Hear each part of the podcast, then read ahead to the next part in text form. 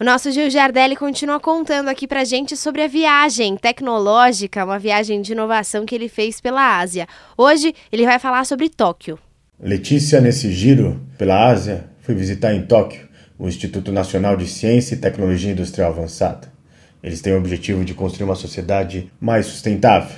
Eles dizem que tem a tecnologia para a sociedade. São oito andares destinados à economia da inteligência artificial pesquisadores entendendo como trabalhar nessa quarta revolução industrial, nessa era da inovação e nesse lugar da economia circular.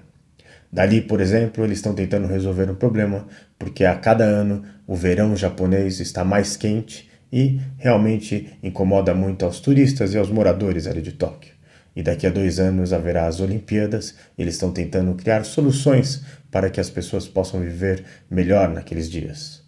Para você ter uma ideia, eles desenvolveram uma praça. Eu fui visitar, que nessa praça tem pedras, onde essas pedras emitem um tipo de uma chuva, uma nuvem de água para as pessoas se refrescarem. Você vai poder ver esse vídeo ali no nosso site. E ali do lado tem o Museu Nacional de Ciência e Inovação Emergente, que ele tem o apelido de Corredor do Futuro. No hall, você já entra e tem uma, um planeta Terra flutuando, todo de LED, onde você pode se esticar nas espreguiçadeiras e conhecer a história do nosso planeta. São muitos robôs e humanoides. Um deles é uma foquinha que você pode tocar e ele ajuda esse robô foca nos trabalhos em hospitais. Tem o famoso robô da Honda, que tira selfies com todos os presidentes e primeiros ministros que visitam Tóquio.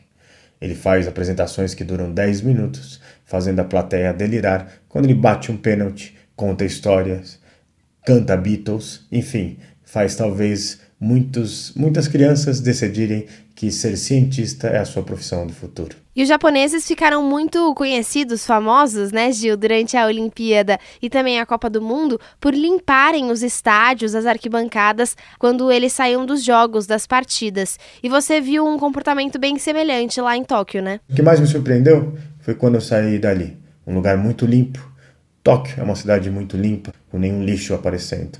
Porém, existiam voluntários que eles estavam vestidos assim com roupa de executivos, mas naquele momento, na hora do almoço, eles resolveram ser voluntários pegando pinças com as suas luvas e o pouco lixo que ficou ali, que o vento trouxe, por exemplo, eles estavam recolhendo.